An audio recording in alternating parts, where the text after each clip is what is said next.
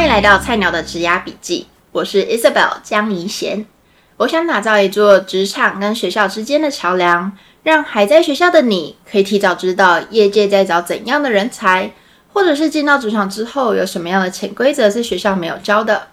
我将会以 Coffee Chat 的形式来邀请来宾跟我们分享他的求职经验、产业资讯，或者是打破产业上的迷思，以及分享他们在职场上的人际互动。用喝一杯咖啡的时间，听听别人的故事，或许会跟你的有点像哦。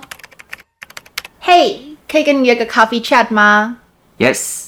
前几个礼拜我做了一个调查，问我的朋友们想不想读 PhD，也就是博士班。百分之八十的人都说他们不想读。那他们对博士班其实也有很多的刻板印象啊，觉得说感觉就是老师的廉价劳工嘛。感觉他们应该是很爱读书，才会去读一个就是要读五年到七年以上的博士班，甚至还有人说他们会不会是想要逃避找工作才去读书？就这些想法呢，我在思考，真的是这样子吗？好啊，其实我也有有一点这样想过，对，就是我不太了解博士班的生态，然后到底对我来说，可能就觉得读书是一件还蛮辛苦的一件事情，怎么会有人想要读这么久呢？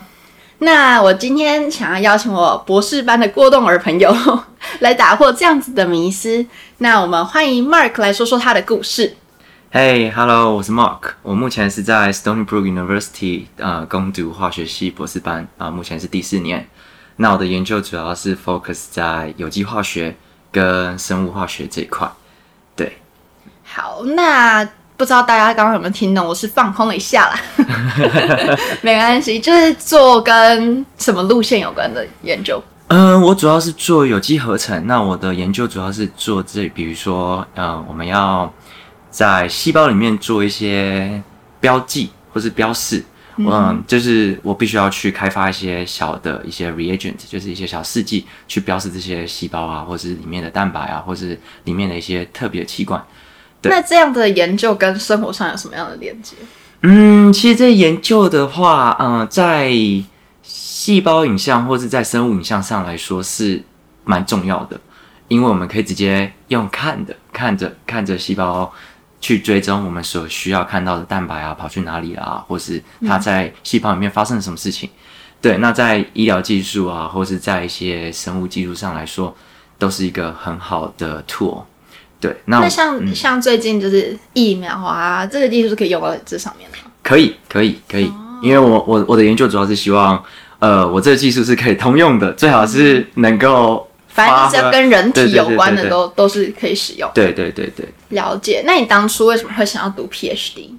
其实这个就是要讲到很久以前，就是在我国小的时候，其实、嗯、呃有一部电影叫做《十月的天空》嗯、（October Sky）。那那一部电影是一个启发我很深的一部电影，就是里面就是在讲几个呃青少年，然后他们就从小一个高中生，嗯、然后他们就是想要那时候苏联射上了第一个人造卫星上太空，接着呢，这群青年就是这群美国青年就受到这个影响，然后他们就觉得说，哎、欸，那我也想要做一个火箭，然后我想要来做科展。那也因为这部电影呢，它里面的内容就是启发了我，就觉得说，哎、欸，我未来想要去做科长，我想当一个科学家。你很喜欢那种就是研究，然后研究出一个什么东西，然后达到一个目标的概念。对，就是觉得生活中很多很有趣的事物，或是一些小的现象，都会让我觉得很有好奇心，就觉得，哎、欸，我很想知道为什么。嗯、所以从小我也是一个，所以他开头的过动我也讲的不错，就是我从小也是一个问题儿童。呃，不是真的有问题，是很爱问问题的问题儿童。对对对对对对，了解。那你那时候，因为你现在是在美国读博士嘛，那你当初有想过要在台湾读吗？嗯，其实我会想来美国读的原因，也是因为我在高中的时候就有交换学生一年。嗯，那其实在这期间后，我就有 compare 美国跟台湾的教育体制不一样，其实是真正深深的受到美国那时候的高中的教育体制影响。嗯，所以其实那时候就是在高中就觉得说，哎、欸，我就很想要出国读书。嗯，那其实出国读书一直以来就是我一个梦想。哦，对。那你现在就是等于说，你其实从来都没有考虑过在台湾读博士这样子。是的，是的。那你有没有在台湾读博士班的朋友？呃，有。我以前在中医院跟师大的一些学长姐，嗯，他们都是呃在台湾啊读了博士啊。那你有跟他们聊过，就是就是相比之下，你觉得博士在台湾跟美国差异在哪里？我觉得在台湾目前大部分人都会比较局限，就是说，哎、欸，好像博士班毕业就是要去做 postdoc 博士后研究，然后接着呢就是当教授啊，或者是当教职。嗯、可是这是大大部分台湾人的想法，会是的确我也是这样想。对，可是其实到美国后。其实，在学校里面，其实在我们 PhD program 学校都会提供你的 PhD career 的 path 或者是 PhD career 的呃讲座，嗯、然后他都会告诉你说，其实 PhD 在美国，你不是只有能做博士后研究或是做教授，嗯，对，其实你的博士后研究，你除了在学术界做，你也可以在业界做，哦、很多的大的业界都提供了博士后研究的 option。甚至你也可以去外面当 consultant 啊，嗯、或是去当 marketing 的 research，、嗯、或是你也可以当 lawyer，嗯，对，你去当专利律师，你可以去写专利。对，那其实博士班在这边都很多，嗯，展很多发展，甚至你可以当 sales。嗯、哇，当 sales 还需要读到 PhD？当然了，当然了，因为你有朋友这样子吗？呃，我有几个美国朋友是这样啊。其实，其实 sales 说真的，有时候他们还是需要一些专业 background。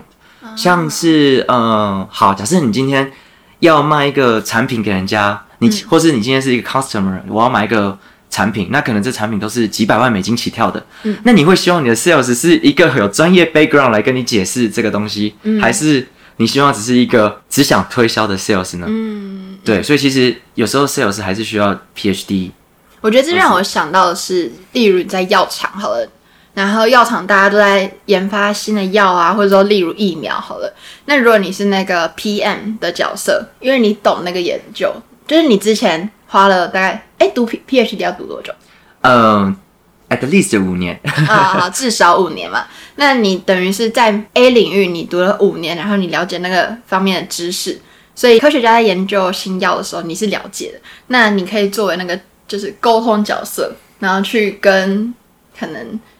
业务端的人说：“哦，我们这个药的一些 feature 是什么啊？然后有没有什么副作用啊？等等，就是可以讲一些等于是沟通的桥梁吧，对不对？”对对对，所以所以其实 PhD 在当 PM 的话，相对来说也是有优势，因为你有你的专业，嗯、那你又懂可能公司的部门里面的呃研发端的需求是什么，嗯、那你也懂 customer 他的要求是什么。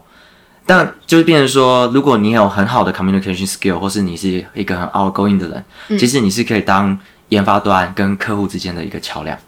听起来比较没有那么书呆子，就没有像那么书呆子。对，因为你不可能请一个假设你是一个比较内向的人，嗯、然后你又是很喜欢研发，嗯，那其实说真的，有时候不太可能叫你去单枪匹马去应对客户。对、嗯、对，对。而且我记得我之前在找工作的时候，看很多 analyst 啊，或者是什么 research，就是做研究员。啊，他的 title 都叫研究员或是什么 research associate、research scientist，这些都会要求你一定要有 PhD 的，就是学历。大部分都是，嗯，大部分都是。我刚刚偷看了一下 LinkedIn 上面，FB、A、Apple，然后 Instagram，所有那种大公司，你能想象，Amazon 也是，就是这路线，就是研究员路线都是讲究要 PhD，如果你没有的话，你基本上连应征都无法。对对对。对对因为原因是，我觉得 PhD 在训练上来说，会来的比 Master 或者是 Undergraduate 来得更扎实。嗯，因为你们读五年啊，我们硕士这两年。那你觉得这是什么样类型的人或是科系比较适合读 PhD？其实我觉得人人都可以读 PhD 耶，但感觉太笼统了。你是学校派来的？没有，因为我觉得。你必须要想好，你到底读 PhD 是为的是什么？还有，你为什么要花这五年时间读 PhD？因为我觉得大家都可以读 PhD，嗯，但是。唯一一个人就是我不建议，就是说你没有想好，你没有规划，或是你根本只想逃避现阶段的找工作找不到，找工作找不到啊，或是嗯，爸妈催结催结婚的，爸妈对对对，爸妈催结婚，我想继续待在学术界，或是你根本不想面对未来出社会这个很可怕的，嗯，很可怕的未来，那我会建议说，那这种人我就建议说，那你不要为了逃避而去读 PhD，嗯，对，所以就是要想想清楚，就是你为你这五年想要得到什么。嗯，还有为什么要花这五年去读 PhD？了解。对对。那如果总结用一句话总结你这五年的生活，你现在第几年？呃，我现在第四年 PhD。好，总结你这四年来的生活，你会说你的就是你的 PhD 是什么样的事情组成？呃，我会觉得说，嗯，PhD 是一个对我而言就是一个探索，然后一个 adventure，嗯，然后同时也是一个发掘自己的一个过程。但是我觉得这种太笼统了，这就走一次就好，就不要再走第二次了。这样写很多论文，然后做研究的呢？我觉得这是一定的，就是我觉得，嗯，不管在任何各行各业，就算你今天不是 PhD，你今天就算只是一般的在公司里面工作小主管，甚至到一般的小职员，或是你在吧台的 bartender，其实你都是必须要做研究的，嗯，对吧？其实研究研究什么样的比例，那个酒才好，酒才会好喝，或是才不会让人家醉，或是更容易让人家醉，但是 他喝不出来。对，我觉得这都是要研究了，那只是。你研究完，你可以决定你要把它写成 paper，或是不要想它写成 paper。嗯嗯嗯。对，那当然，如果你能把它写下来，就是一个 reward 嘛。嗯。对，那 PhD 一样，我们也是希望这五年的过程，或是在每一年的研究一个 project 阶段结束后，写一个东西，去好好把你的东西整理出来。嗯。或是比如说发把这些研究成果发成一个 paper，就是对你来说，这就是一个 reward 啊。那发出来的 paper，其实说实在的，应该说每个人都要做研究嘛。那因为例如。我看了你的 paper，我等于不用自己做这些研究，可以踩在你的研究上面，然后做出个结论，那种感觉吗？呃，可以是，就是说有点像是你把你的成果公开给分享给大家，有点就是像、嗯、像 coronavirus 他会现在会分享疫苗嘛，或是分享什么？嗯、对，就是你也希望你的东西是可以分享给全世界的，嗯、而不是闭门造车关起来，然后自己做自己的事情，然后你也不知道在做什么。嗯、对，那当然了，如果有一天也希望。某些药剂啊，或是某些合出来的东西是我自己的，然后甚至用我的名字命名，对不对？哇，哪一天有一个 Mark 疫苗，大家要记得去打。对啊，之类的，okay, 对，或是你的研究被写进教科书里面。嗯，这感觉就是很像我这种爱乱说话的人，就不太适合，就要好好思考一下。对啊，对啊。好，那你觉得，就是可能很多很多人都会觉得说，啊，我读商科，像我自己读行销的，可能就其实不需要读到 PhD。就是你身边有人读商科的 PhD 吗？嗯，也是有，也是有，对，是想不开的人，他们要当教授。其实有些就是他其实很早就是就想当教授，嗯，或是他可能觉得说，哎、欸，他对这个研究还不错，他觉得他还可以继续想继续从事这个研究领域，那就是继续往下读。嗯，因为我觉得 PhD 的嗯学习过程，就是这个这五年来的训练过程，其实不是在于说你拿到 PhD 这个 title 是多。好，或是多棒？我觉得反而这个过程是让你学习着怎么从把你 idea 从无到有把它写出来，从、嗯、一开始的 proposal 一路到中间你要怎么去执行这个 idea，然后到最后写出一个 final final paper，或是做最后的发表。嗯，对，其实我觉得 PhD 的训练主要是这个过程。对，所以其实我觉得这是一个很好的 training，对、啊，很好的 training，然后不限产业，不限产业，对，因为任何产业都是需要。这样的一个过程，好像比如说你今天要 start up 一个公司，嗯、你肯定也是要去把一个 proposal 写出来嘛，嗯、跑去跟你的 founder，跑去你的投资人去游说他们，然后呢，游说他们给你钱，然后去让你开这个公司。但如果你对这个领域其实只是你只是看到这个商机，可是你其实不了解其中的就是研究啊，或者说比较深层的理念，好了，那你可能也讲不出来什么东西。是的，是的，对。嗯、其实我觉得。我之前也有听过有人在管顾业，然后他们也很蛮爱 PhD 的人，因为 PhD 对他们来说就是一个，你就是那个领域的专家，那你要给人家什么 consultant 啊，或是什么的，那你因为你特别了解那个东西，你当然就可以给业界一些建议，这样子，好像跟你刚刚说的蛮像的。对对对，了解。我刚刚还 Google 了一下，如果有 PhD 的那个学历的话。去管顾业可以多比人家十五 K 美金，十五 K 多少？一万一万五哇！所以多了三十万，是他三十到四十五万台币，maybe。哇哇哇哇！好 OK，好，听完可能大家我自己就先去读一下。对，那你有听过理科，就是你本来是读理工科的 PhD，然后转跳到商科的吗？有诶、欸，其实这个蛮多的。其实像呃。好，台湾其实也蛮多的化工厂的老板啊，或是在美国的一些药厂，或是 startup 公司的一些生技 startup 公司的老板，其实蛮多都是先有了 PhD，后来才去呃，用比如说他发现了什么东西，或是他申请什么专利，他其实就是用这个专利去 start up 他公司。嗯，那当他 start up 这个公司后，发现他需要必须要学习一些 business strategy 啊，或是要学习一些学会怎么卖他的专利，对对对，学会卖他的技术。对，所以其实很多就是从理工科读完，然后去加修一个商学院的一个课程，哦、或是去拿商学院的 PhD，嗯，让他有办法 start up company，也有办法去了解他。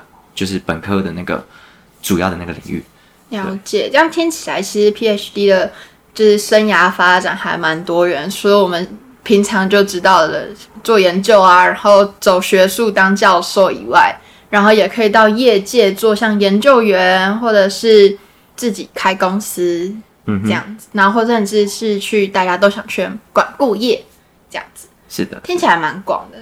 嗯，那我这边有几个。问题就是来自我的嗯做小调查的观众们他们问的。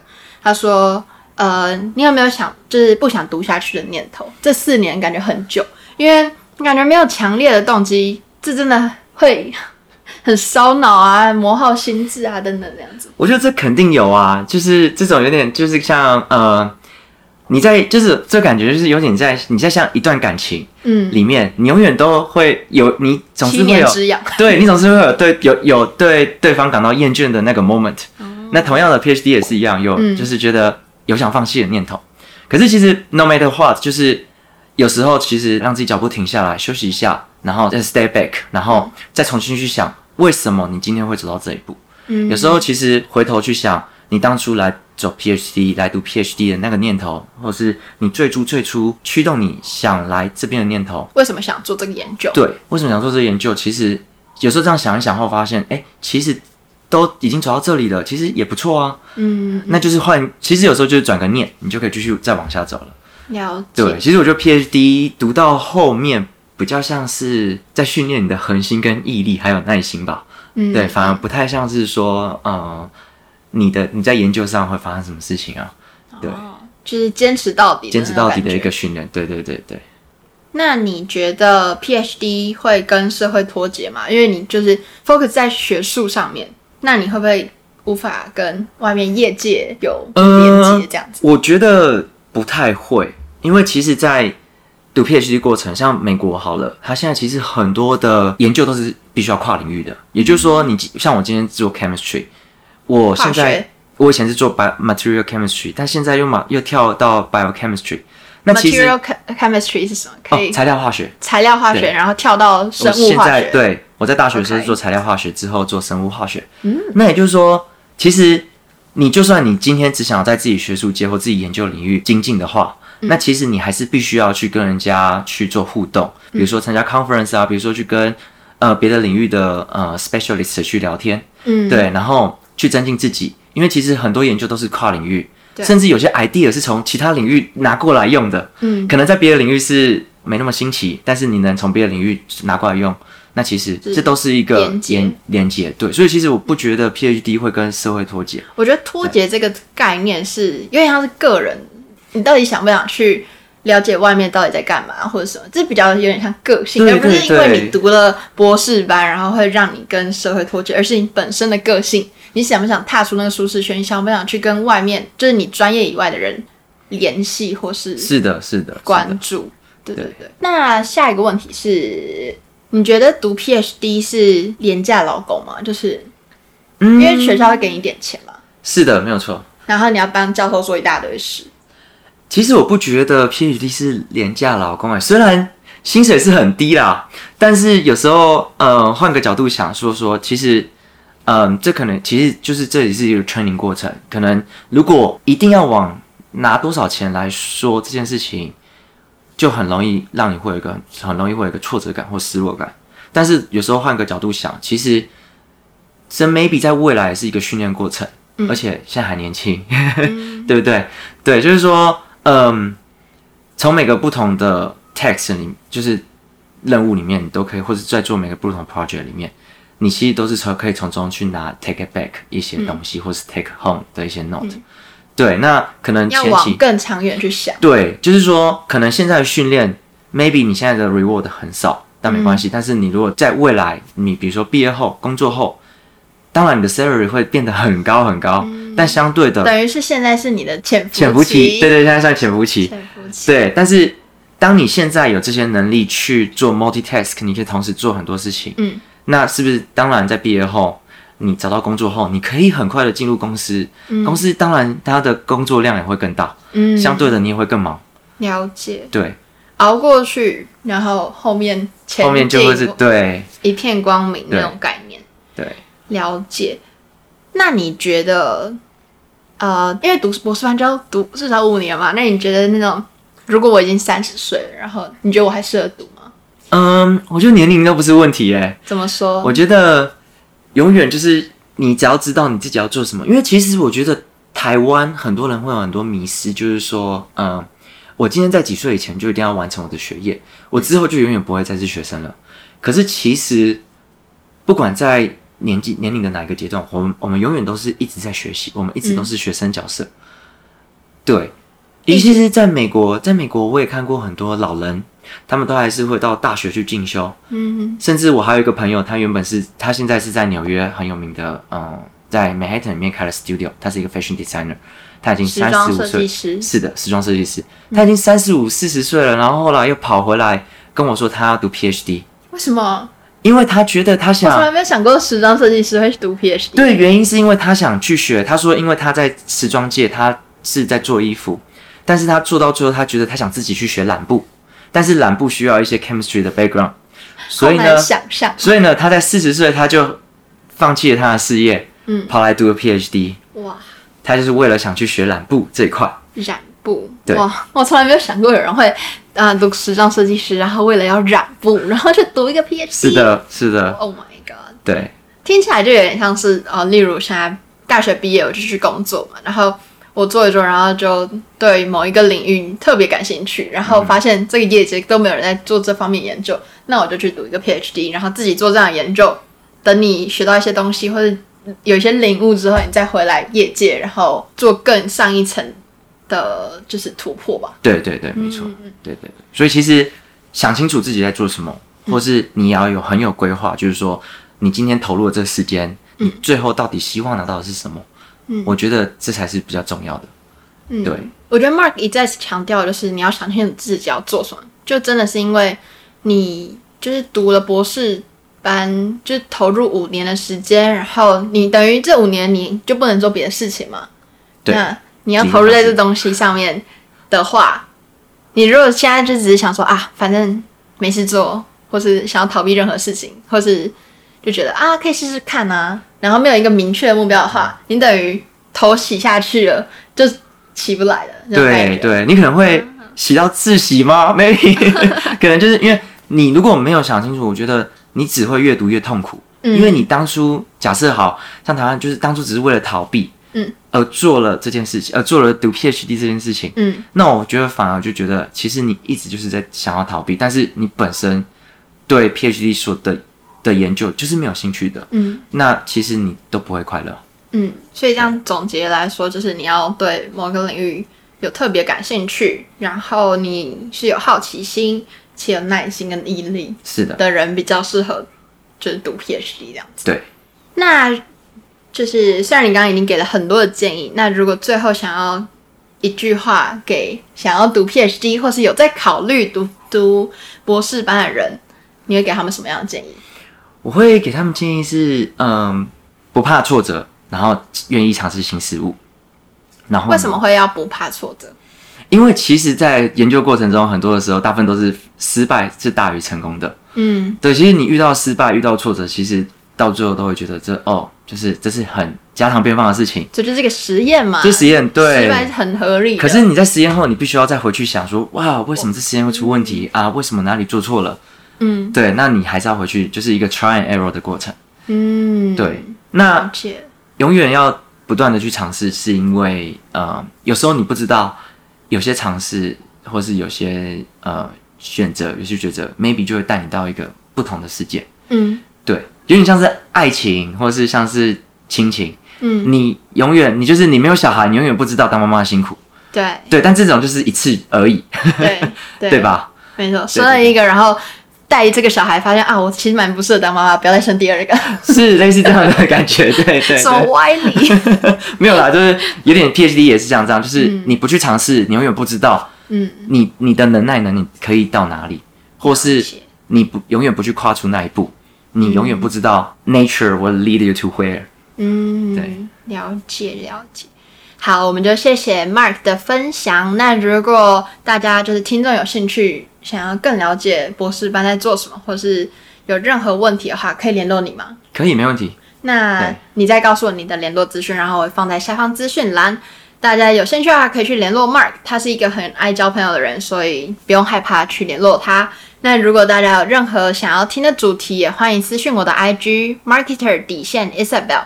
好，如果你想支持我们的频道的话，欢迎到 Apple Podcast 点五颗星留评价，告诉我你喜欢怎样的主题，或者是想要给我们一些鼓励的话，都欢迎留在那边。那我们就下次见啦，拜拜。